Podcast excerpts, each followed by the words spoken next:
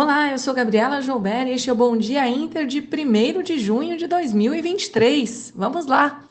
O Ibovespa encerrou o último pregão em queda de 0,58%. O índice foi pressionado mais uma vez pelos bancos e pela desvalorização das commodities, com o PMI industrial e de serviços da China abaixo do esperado e mostrando a desaceleração da economia.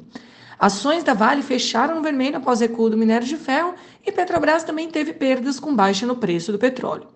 Os papéis da BRF dispararam com acordo entre Marfrig e Fundo da Arábia Saudita para aporte bilionário na empresa. Por aqui, os destaques do dia foram a taxa de desemprego que caiu em abril e dados do CAGED. Em Wall Street, as bolsas encerraram em queda antes da votação do acordo sobre o teto da dívida americana pelo Congresso. O relatório de emprego de ontem revelou um mercado de trabalho ainda aquecido, com aceleração no número de vagas em aberto. O dólar fechou o dia em alta de 0,6%, enquanto o índice dólar DXY avançou 0,06%. E para hoje, na agenda doméstica, teremos o PIB do primeiro TRI e a balança comercial. Lá fora serão divulgados relatórios de emprego ADP dos Estados Unidos e inflação ao consumidor na zona do euro, além dos PMIs do mês de maio.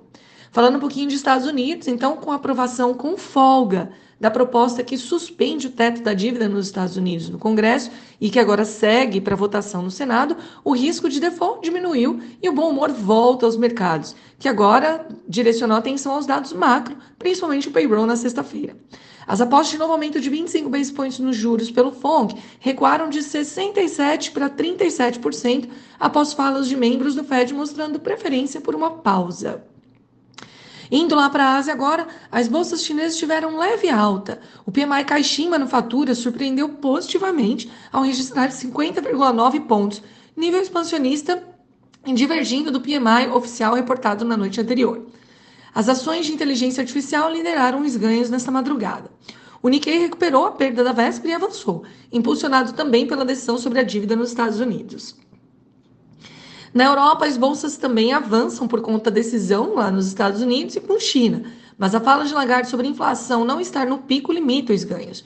O CPI na zona do euro veio abaixo do esperado, mas ainda avança, e os PMIs nas principais economias recuaram.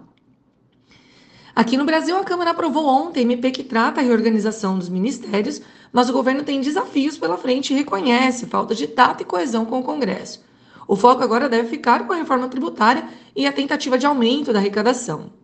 Ontem, Caged mostrou a criação de 180 mil vagas e a taxa de desemprego ficou em 8,3%. Hoje, o mercado aguarda o PIB do primeiro TRI de 2023 e também confiança do empresário da FGV. Enquanto o governo briga, MEC aponta que metade dos alunos do segundo ano não estão alfabetizados. Triste, hein? Bom, na abertura, o índice DXY recua, futuros em Nova York sobem juros avançam. Petróleo tem leve alta e minério de ferro, juntamente com as commodities metálicas, estão em alta após o PMI da China. Com bom humor lá fora e as commodities em alta, a Bolsa Brasileira pode iniciar junho em alta.